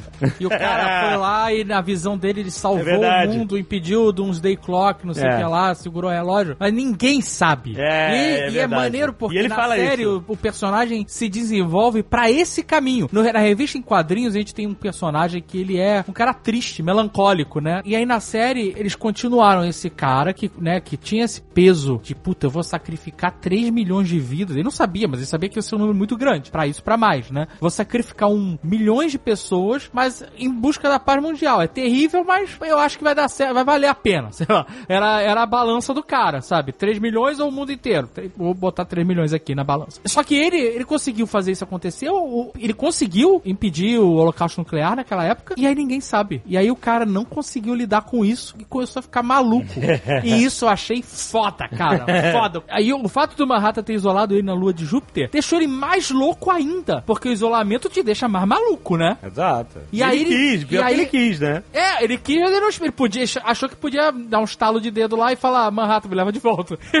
Né? E aí ele ficou preso lá, cara. E a- a- o roteiro é muito bem escrito porque tudo é justificado, né, cara? O plano do cara pra ser resgatado é genial, vai. Não, é foda. É muito foda ele escrever Me salva a filha Com corpo de clone. com o corpo dos clones malucos Cara. lá. Cara, mas assim, é muito maneiro. de- Esse personagem é muito bem desenvolvido. Porque ele sai de um cara genial que vai ficando louco. Ele continua genial, mas ele vai ficando louco por causa do isolamento. Pô, foi o personagem que eu menos gostei na série. Nossa, eu gostei Não, muito. caraca, cara, adorei. Nossa, cara. O Jack. Ele manda gente, bem, cara. Ele manda muito bem. Nossa, Jeremy fiquei... Irons fica bom em tudo. Até naquele filme do Dungeons and Dragons, o Jeremy Não, Irons é foda. é- Porra, agora... porra, é, tô falando do ator é foda, não tem jeito. Mas, assim, eu, eu não gostei de como eles retrataram o Ozymandias indo pra esse lado, entendeu? Nossa, eu adorei. Ele, esse é o Adrian Weiss, cara. Até pra ser o cara mais inteligente do mundo, ele mete umas gafes, assim, que tu fica vendo assim, porra... Gafes? Porra, o cara conseguiu ser resgatado da lua. O cara quer ir pra Júpiter e dar um, um negócio pro Dr. Manhattan pra ele não se lembrar de nada. E o cara não pensa como é que ele vai voltar? Não, no momento que ele vai, ele não queria voltar. Exato. E ele, é falou, tão "Paraíso." genial que ele deu o jeito dele de voltar. Exato.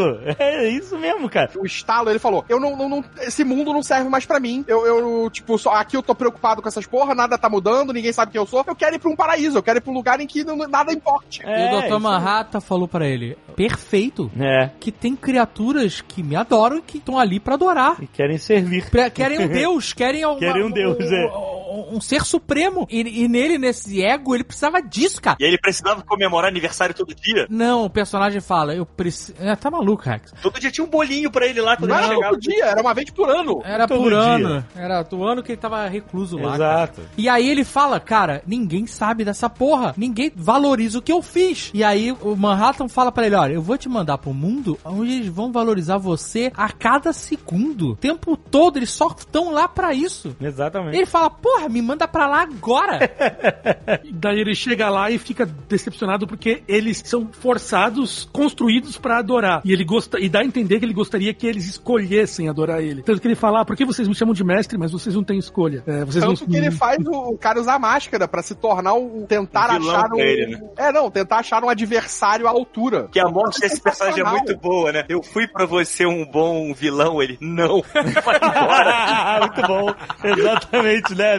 Despreza completamente, cara. Esse arco do, do Ozymandias foi incrível. No começo eu ficava vendo esse arco, porque no, no começo ele não encaixa em nada. É. Eu, caralho, que porra é essa? Não, mas dá pra entender muita coisa. Dá pra entender muita coisa. Quando o cara dá uma ferradura, você vê que o cara se, putz. Na ferradura já tá lá na frente, mano. Lá, lá na frente. Eu tô falando no começo. No começo você não entende nada. acontecendo Não, não entende bandido. nada. Nada. Você acha que ele tá na Inglaterra, do É? lado do mundo. Que aí, porra é repente, essa? aí começam a acontecer coisas estranhas. Aí tem a peça de teatro onde ele mostra que ele mata o cara simplesmente como nada. Como se fosse nada. Assim, caralho, que porra é essa? E, cara, ele vai criando a estranheza daquela situação que ele tá vivendo cada vez mais, né? Primeiro a, a falta totalmente de empatia pela vida dos serviçais, aí depois a criação dos serviçais e a falta de empatia pelos bebês. Ele pega o bebê, né? E, ah, isso aqui não serve, né? E joga e tal. E aí tem um cara que tá controlando ele, um cara mascarado que, que tá falando, você não pode fazer isso. Aí ele pegando os caras jogando na catapulta. que entra- Tipo assim, esse arco foi muito maneiro descobrir a cada nova informação louca, tipo assim, o que tá acontecendo com esse cara, né? E quando isso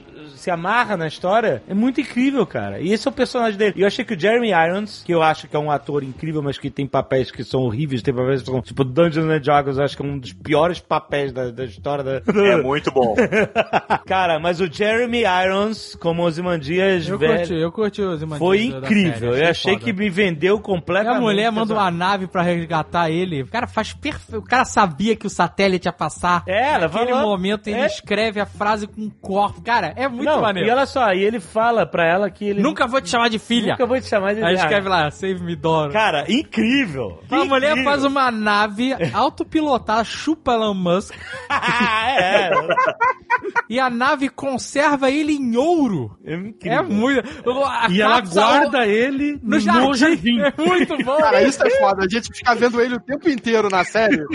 tipo, no jardim. Isso é o Ultimate Han Solo em Carbonita, cara. É o Ozymandias em ouro no jardim da mulher, cara. Isso é legal porque mostra que é uma timeline que já aconteceu, né? Porque é, tudo que a gente tá vendo que se trata do personagem, eu volto a dizer, eu não gostei, não tô reclamando que eu achei ruim o arco dele. Eu não gostei da personalidade que ele apresentou. Eu tô Aham. falando do personagem em si, não do arco do personagem. Ah, A história dele é muito boa. Mas assim, dá pra ver que ele ficou lá anos, conseguiu fazer um plano pra fugir em anos, e sabe lá quanto tempo ele ficou preso, né, em ouro. é verdade. É, Ele- ainda tem ele já isso. tava lá. Ele ficou, é, pelo menos, ele ficou três anos em ouro. Não sabemos o tempo da viagem de Júpiter até a Terra. Não, ele sumiu 10 anos. É. É 10 Não, ele anos. por 10 10 anos. anos. Mas ele fica no planeta por 7. Quando a nave chega, que ele tá na cela dele, lá pra fugir, no último, no, naquele ano, tem sete velhinhas no bolo. São sete anos que ele tá no planeta. Isso. Então ele ficou, sei lá, mais um ano de viagem, ficou dois anos e meio ali como estátua.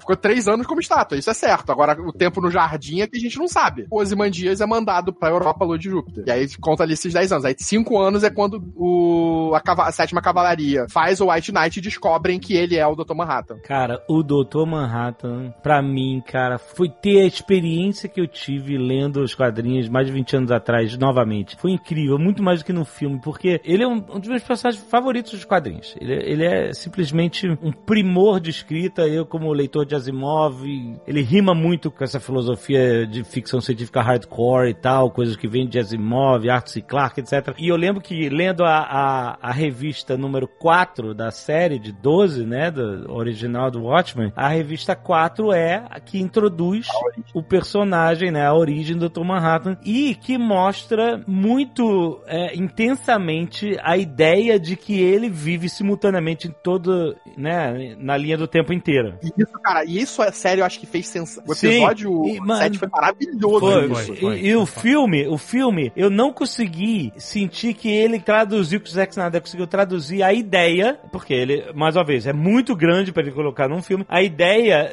de... É claro que você entende, se você vê o filme, você entende que ele fala que ele vive simultaneamente toda É, mas a- assim, a você entende esse conceito, mas você é exato. É, você não, não. entregar aí o conceito. é Exato. é- Agora, na história dele sentar lá no bar no Vietnã, na frente da Angela, e contar toda a história da vida deles e, e- e isso aproveitar, acabar te contando, ligando as peças da série. Cara, isso foi tão incrível. Cara, esse episódio é foda. O Lindelof conseguiu traduzir a sensação dessa edição número 4 ori- do original do Watchmen all over again, tudo de novo, cara, e tipo assim, sem se repetir, contando uma nova história, cara. Tem que, porra, Lindelof, tem que bater palma pra esse filho da puta, cara. Que história, que foda, cara. Sabe, todos os conceitos básicos. Ah, como é que você sabe disso? Ah, você vai falar daqui a 20 minutos. Ah, não sei o que. Ah, a gente vai brigar. Ah, mas eu não vou brigar, não quero brigar. E aí, é a briga. E aí, daqui a 20 minutos ela conta e você nem lembrava que ela ia contar, mas ele amarra tudo pra ela contar em 20 minutos, cara. É incrível, cara. Mas é engraçado que ele fala assim, não, a gente, é inevitável. E mais uma vez, ele, é fácil você se confundir, e até os personagens brincam com isso, né? De que, ah, que isso tudo acontece porque ele vê o futuro. Mas ele, ele mostra muito bem que ele não vê o futuro, que ele vive ao mesmo tempo quando ele cria o diálogo com 10 anos de diferença, cara. Foi muito foda. É, foda mesmo. O diálogo dela com o avô 10 anos antes. É incrível! Puta que pariu, que cena. de- Eu me arrepiei, tô, tô me arrepiado de novo, cara. De como isso foi foda. Esse episódio dá muitas surpresas, assim, e emoções nessa parte por causa do exatamente nisso, né? Quando foi ela que disse pra ele quem era o juiz. Então, por causa disso, ele sa- o, o Os avô dela eventos começam a acontecer. É, começa a acontecer por causa disso. Quando ela pergunta, pergunta pro meu avô, e o cara pergunta e fala, "Que- quem é esse cara? Eu não sei quem é esse caboclo. E esse diálogo que coloca toda essa trama em, movimento. É muito maneiro quando ela pergunta, né, onde você tá agora? E ele fala que, né, que ele tá em outro lugar no futuro. Aham. É, isso é muito foda. E uma coisa que eu achei bacana foi quando ele fala assim: Ah, eu vou me apaixonar por você. Daí ela fala: Quando você vai se apaixonar? Ah, quando você souber que você vai ter que fazer uma coisa que vai ser difícil e você fizer mesmo assim. Isso lá conversando no bar. Daí logo no futuro, quando ela derruba os ovos, ele fala: Esse é o momento. Cara, você fala: "Não." É. Cara, é inacreditável, é inacreditável. Foda. É muito Fala, foda. Nossa!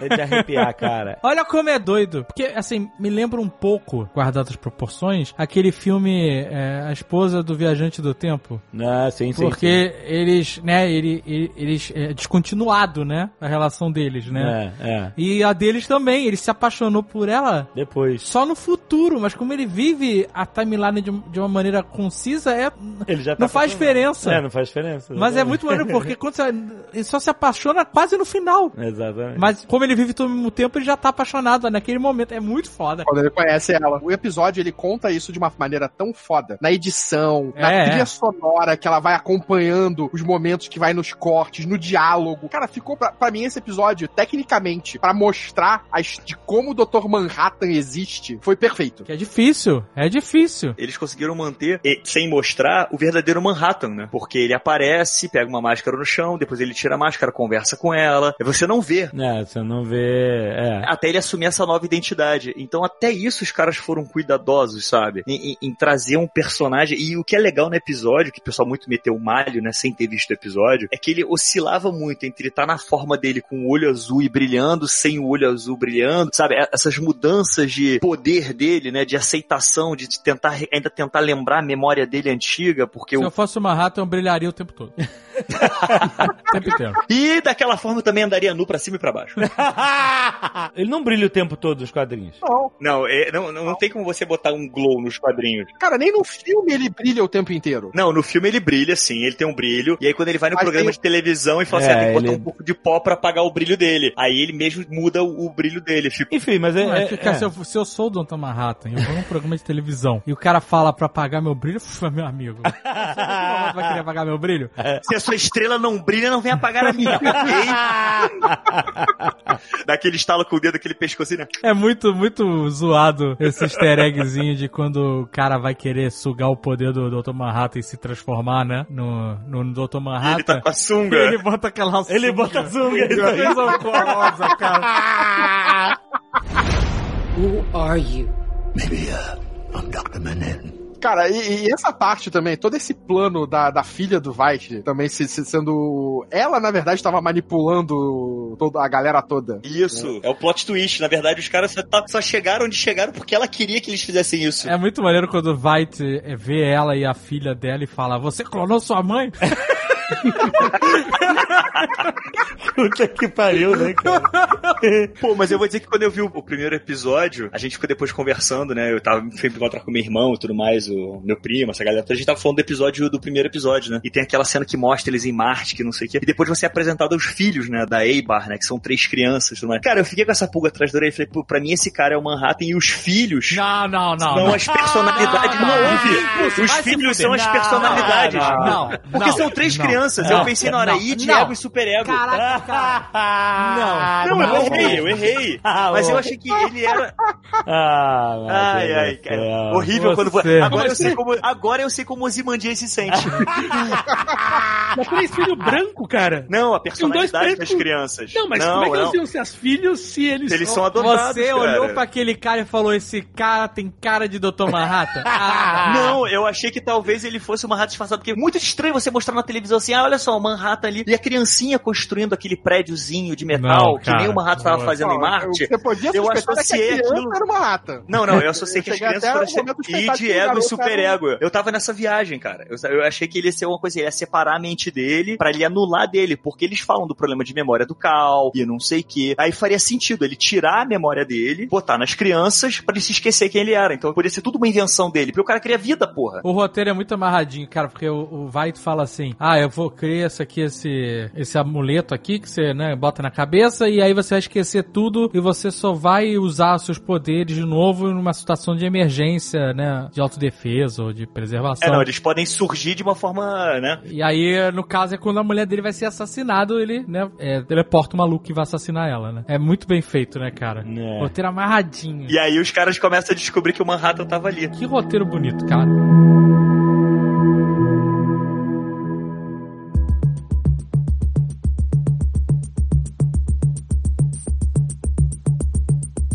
E uma coisa que a gente acabou nem comentando, mas que eu achei muito foda, é o fato que o senador é o Kinney, o filho do cara da Lady Kinney dos quadrinhos. Que anulou O- o... o- os heróis mascarados. os heróis. Como é que é? Não, explica melhor. O senador lá, o garotão, o nome dele é Kinney. Você lembra que nos quadrinhos tem uma lei que proíbe os super-heróis? Que causa. A Lady Kinney, o senador É a Lady Kinney, Kinney. criou uma lei que proibia os, os heróis de serem vigilantes, eles passaram a ser criminosos. Dentro do universo Watchmen mesmo. Isso, no é, começo, assim. na época dos primeiros Minutemen. E era o pai. Ah, então era o pai dele. Era o pai dele. Tanto no final, quando o pai, que ele chega um veiote sendo empurrado de cadeira de roda, quando eles vão fazer aquela cena que tem todos os pessoal do Ciclops, ele tá lá, que é o senador Kinney que passou a lei que proibiu os heróis De cadeira de mascarados. roda. Isso, então é, muito legal ligar essas Na, duas ver- coisas. na verdade, não proibiu, ele queria que os heróis se registrassem, porque foi um jeito também de você manter o Manhattan trabalhando pro governo, porque o Manhattan continuou sendo um herói de, É, na ele, verdade, ele que ganhou a proibiu guerra. vigilantes. Ele Exato, proibiu ele proibiu vigilantes. vigilante. Aí o- a mesma coisa foi com o comediante. Ele também virou um agente do governo. Sim, Tanto que aquela cena a da bandeira é a, a gente, aquela cena da bandeira americana quem coloca é, é o comediante. Mas Então, eles deixaram de ser vigilantes. É isso que é Deixaram de ser vigilantes, proibia vigilantes. O Rorschach passou a ser perseguido pela polícia por causa dessa lei. Uma coisa que eu não entendi agora é por que, que a bandeira dos Estados Unidos mudou? Não, Tem mudou duas. Aparecem duas. Aparecem, É. aparecem as duas. Aparece a normal e aquela que é com círculo no meio. Que Não é, é porque- a nova do novo governo. Com um novo- estado a mais também, né? Com, o estado, com a adição do outro estado. Mas o Robert Redford mudou a bandeira dos Estados Unidos? Aparentemente, sim. O que e reforçou esses extremistas também nesse, nesse sentido. Mas os extremistas usam a bandeira. Eles usam a bandeira original. É? É. Então, porque a- aquela bandeira maior, com o círculo maior, é com o Vietnã como estado. Então eles tiveram que fazer a nova bandeira para poder trazer o Vietnã. E os caras deveriam ter- utilizar a bandeira antes do Vietnã se tornar um estado. Até relacionando com questões de raça, né? Que eles não querem um pessoal daquele país diferente sendo americanos, coisas assim. Foi do jeito que eu interpretei, pelo menos. Who are you?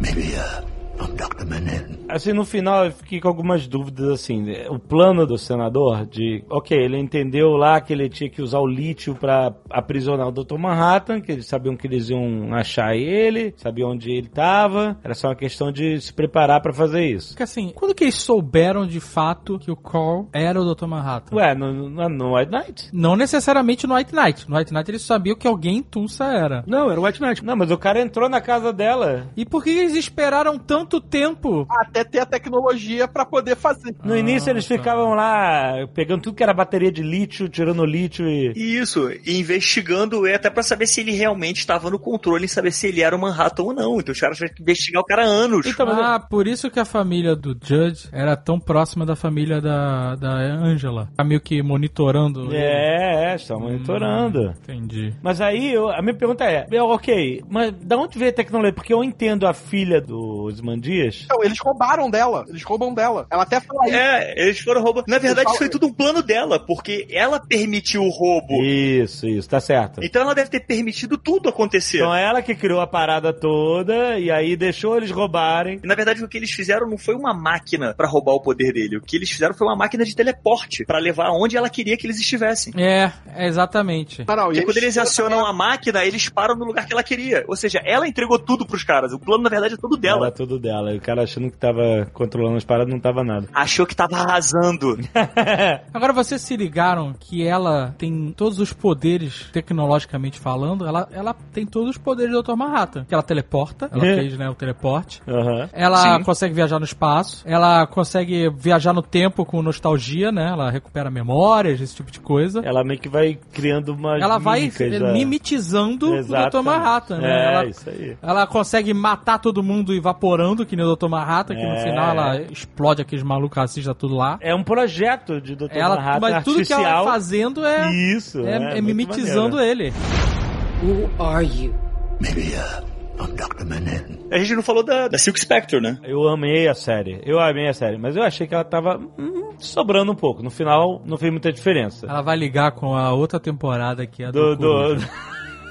Porque Não. ela vai prender, ela prendeu o Ozymandias, não vai deixar, não vai deixar o Ozymandias solto ali no final. Ela vai prender o, o Redford, entendeu? É. Você pode ter uma outra série. Ah, vai aprender nada. Vai aprender presidente? É, ela falou que vai.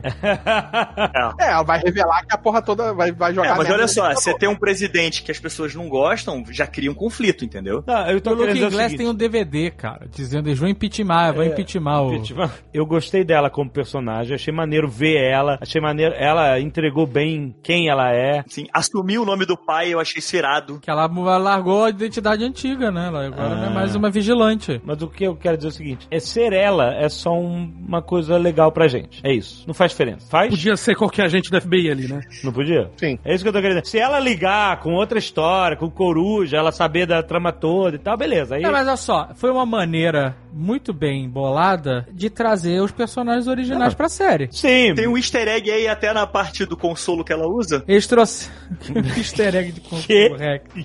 Sério, tem um easter egg no consolo que ela usa, cara. Porque naquele diário do Pete, né? E outros blogs falando também, quem fez aquilo pra ela foi o Coruja. Meio que na raiva, sabe? Tipo assim, eles se separaram. Então, tipo assim, ah, já que tu sente falta desse cara, então toma essa porra de presente aí, fiz pra você. E foi ele que fez pra ela. Tipo assim, num ato de querer escrotizar ela. Depois eu mando o link pra vocês. Mas não é na série que fala isso. Não, não, não é na série. Mas isso fala na Pitpedia? Eu acho que fala no Wikipedia. Alguém me mandou isso em algum lugar e eu tinha isso no celular. Caraca, te mandaram no WhatsApp, é isso?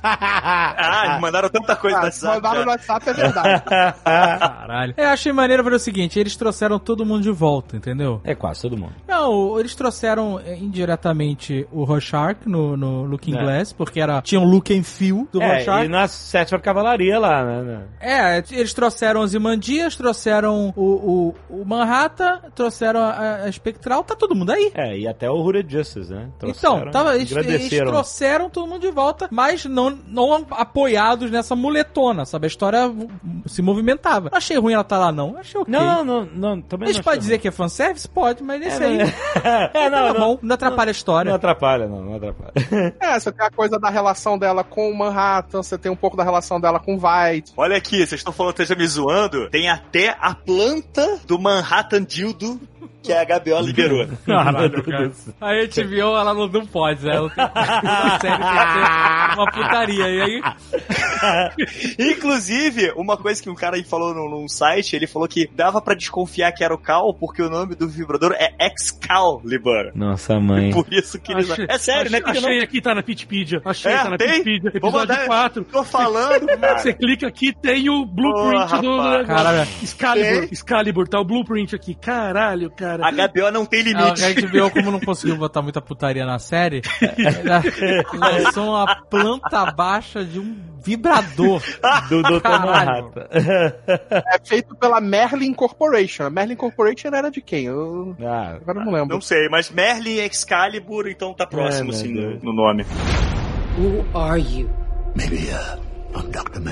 Tem uma das paradas na série que eu acho que é maneiro, que é a única coisa que mantém o Dr. Manhattan humano, né? Porque ele é completamente desconexo da humanidade, né? Tem a coisa do comediante na série original, né? Que fala que você poderia acabar com tudo, você poderia impedir a porra toda de acontecer, com a- todos os problemas. Mas não, você não faz isso. Você fica aí no seu cantinho apático sem fazer nada. Mas o porque o Dr. Manhattan fala que ele é marionete que nem os outros, né? A única diferença é que ele vê as cordas. É. Né? Então não, não faz diferença ele mudar as coisas. Até porque tem aquela frase também que ele fala nos quadrinhos, que é um corpo vivo e um corpo morto tem as mesmas células. Então pra ele é indiferente a pessoa viver ou morrer. É, É, ele, ele já como- se transforma. E ele, como existe ao mesmo tempo em todo o tempo, ele já sabe tudo o que vai acontecer. Ele, ele já tá vivendo todos os momentos. Não existem É. surpresas, né? Então, tipo, ele sabe se- o que vai acontecer, independente do que ele fizer. Eu- É, é estranho, coisa- é, é bizarro como você pensar nessa linearidade do dele, da vida dele, porque, tipo, não é palpável. Sabe o que eu me pergunto? Será que no universo do Ótimo a viagem do tempo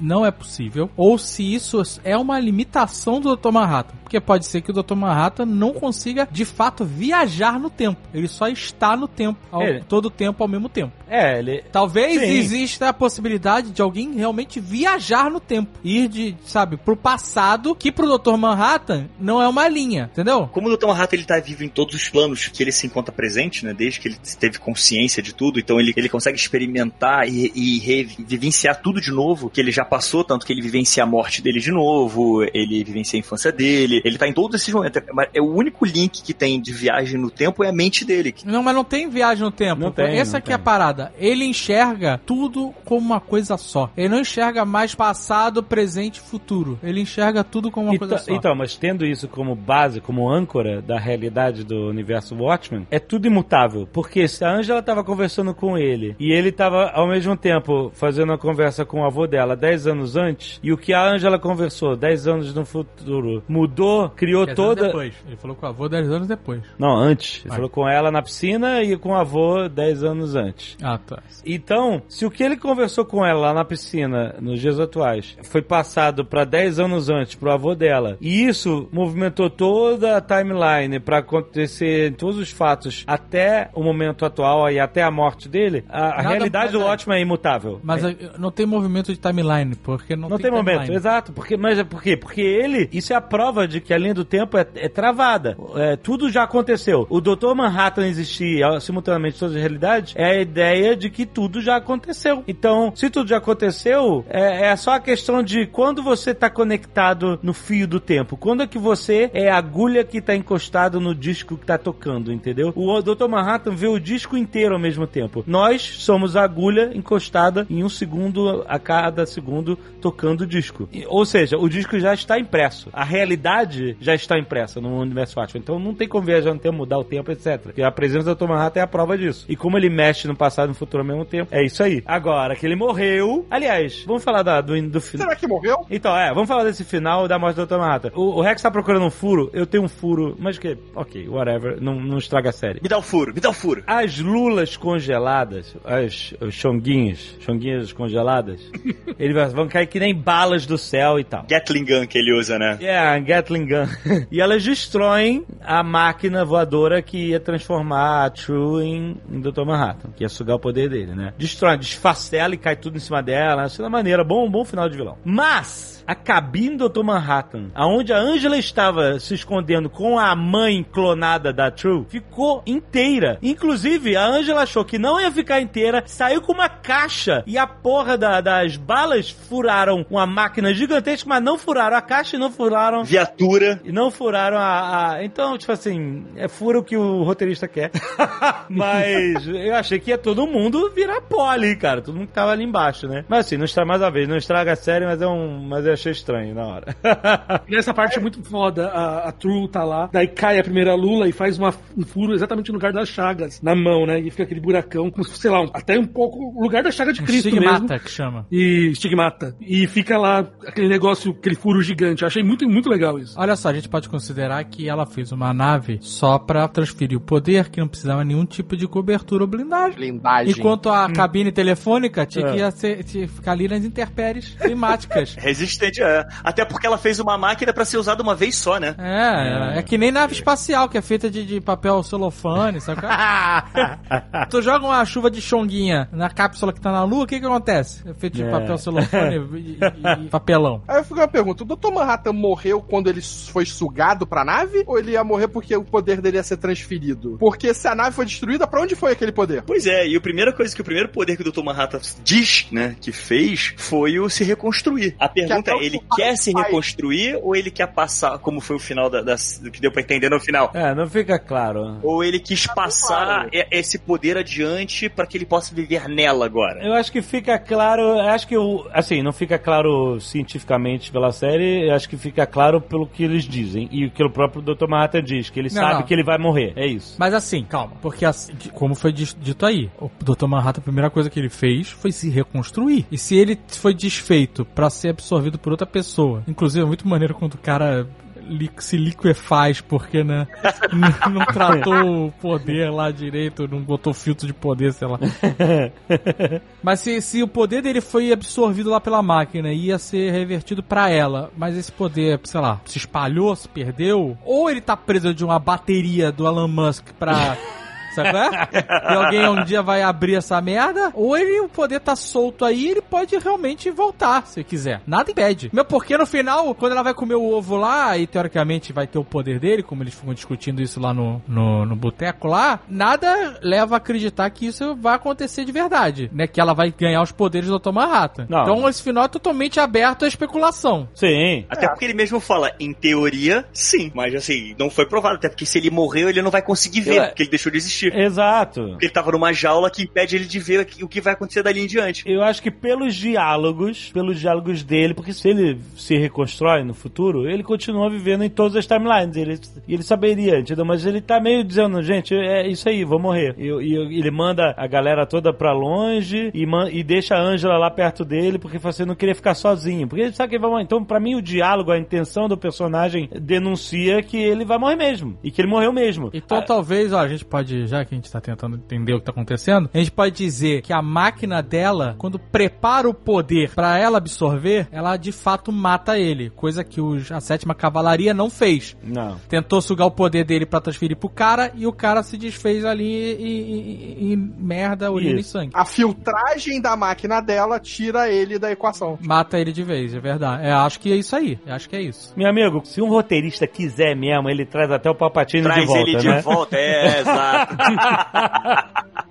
Então, é assim, pra essa história ficou claro que ele morreu, né? Eu acho que se forem trazer ele de volta, eles vão trazer ele de volta na. na... Na Ângela. Então, mas é Não, assim... se você quiser trazer o Dr. Manhattan de volta pra uma outra temporada, você conta outra história. Exato. É. É, e traz o Manhattan até dos quadrinhos originais, porque nada impede de ser uma próxima série do, do Watchmen, por exemplo, com os personagens principais nos anos é, 70. É, Você pode contar a história rolê, rolê em Marte do Dr. Manhattan. O que, que ele fez nesses anos que ele tá, dizia que tava em Marte e não tava, sabe? Você, você ele pode é- pegar um pedaço da vida dele que ninguém viu e contar essa história. Whatever. E aliás, a, a gente tá vendo a série e a Agatha perguntou assim: "Ué, mas por que, que ele saiu de Marte? Ele saiu de Marte porque ele sabia que ele ia se apaixonar? É, Aí eu falei assim: não, eu acho que ele saiu de Marte porque ele. Sabia que ia morrer. Não, não é porque ele sabia, é que ele já tinha se apaixonado. Faz parte, entendeu? Ele não sabe. A gente tem que. Sim. Normalmente a gente fica assim, ah, mas ele sabia, por isso que ele fez. Ele fez porque faz parte da vida dele. Porque ele ele, saiu viveu... de Marte porque aquele roadster do Elon Musk ia bater na porcaria.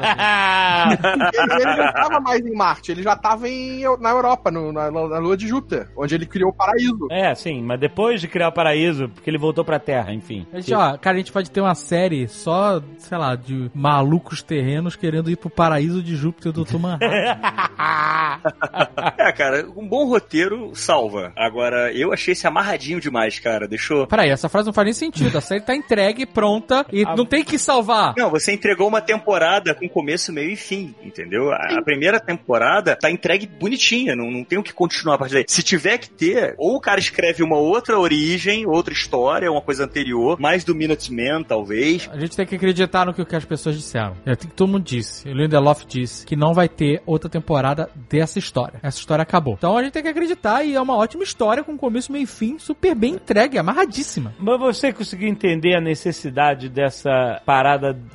de transferir o poder no ovo? É só uma brincadeirinha. Então, mas. É, é o peão do, do Inception. Então, mas você não achou que foi meio que só pra ter o peão? É aquela história que vem primeiro, a galinha ou o ovo, o ovo ou a galinha, é isso. Como é que Sabe é? o Inception? Ah, o, o, o peão caiu ou não caiu? Essa é a pergunta. Mas o peão fazia parte da história toda do Inception, porque o peão era o que determinava o que era realidade e o que era sonho. A história dela eh, receber o poder do Dr. Manhattan no final, assim, eu fiquei meio na dúvida, assim, pô, isso não meio que contradiz o que eh, eles mesmos falam, porque assim, ele, ele fala assim, ninguém pode ter o poder do Dr. Manhattan querendo ter o poder do Dr. Manhattan. Como o Kim queria, como a True queria. Porque isso, você querer ter o poder de um deus, já mostra que tipo de deus que você vai ser, né? O Dr. Manhattan não queria ter aquele poder, não planejou ter ele simplesmente se tornou aquilo. Agora, a Angela, quando come o ovo, ela tem a mesma intenção. Mais ou menos, porque o ovo foi a última coisa que o Carl, que era o amor dela, deixou pra ela. Então pode ter uma tentativa de ligação com o Carl, não com o poder do. Eu entendo, eu entendi, mas você não entende que ela sabe que a consequência disso é ela ter o poder do Dr. Manhattan? Ela não sabe. Ela acha que. Mas, ela pode, é uma possibilidade. Ah, eu posso ganhar os poderes. Mas olha só, aí também fica ambíguo se ela vai se tornar a próxima do Dr. Manhattan, vai ter os poderes do Dr. Manhattan, ou ela vai ter ele vivo dentro dela. O que ela eu quero, pode se não, desfazer mas, ó, em sangue também. O que- Já que o poder não tá filtrado, ela pode se não. em sangue. Pode ser uma coisa, os dois, os dois viraram um só, ou ganhar uma puta salmonela. Ó, o que eu quero dizer é o seguinte: eu acharia muito mais interessante o final dela olhando pro ovo, sem saber o que fazer, e aí terminava. Porque aí sim é, aí sim é dúbio. Aí sim é. Porque, tipo assim, será que ela vai. Ou não, ela comeu o ovo, não deu nada e vai tomar um tibum na piscina. Não, cara, mas aí ela já passou pelo momento de ter a intenção. Eu tô entendendo o que você quer Você dizer. entendeu? Que era mais interessante ela, é, você não saber se ela Talvez se ela decidiria. tivesse feito o ovo no micro-ondas, tivesse ativado o poder do! Radioatividade, vai na que... verdade, na verdade, o Dr. Manhattan ia fazer uma panqueca com aquele ovo. Ela não Exato. deixou. Então ela tinha que pegar aquele ovo e fazer uma panqueca pra liberar os poderes do Dr. Manhattan. Exato, olha só. Ai, meu Deus. Você é o que você come. Essa é a mensagem do filme. Não é filme, é série, cara. Que maluco do caralho. Eu tô comendo ovo pra cacete e eu não virei Dr. Manhattan. o objetivo do Rex é virar o Dr. Manhattan. É, ele tá indo lá. Já sou careca. Só falta você pintar de azul e andar pelado na rua. Eu só quero fazer uma reclamação pública aqui ao, ao, aí. ao pessoal que falou que o Dr. Manhattan da série era muito, muito magrinho pra poder ser o Dr. Manhattan. Tá- eu vi pessoas na, na internet falando, não, aquele cara é muito magrinho pra ser o Dr. Manhattan. O cara era gigante, meu. Então, Não, e foda-se, ele tem a forma que ele quiser. Exato. Olha, a reclamação que eu vi do Manhattan ser grande não foi essa, não. que pariu. Rex- Na verdade, foram o só Rex-. O Rex, o Rex tá É, ele tá aberto aí, o blue, tá com o blueprint do, da, da, do dildo do Dr. Manhattan. Excalibur, Excalibur. Mandei pra vocês já, pode ver depois lá.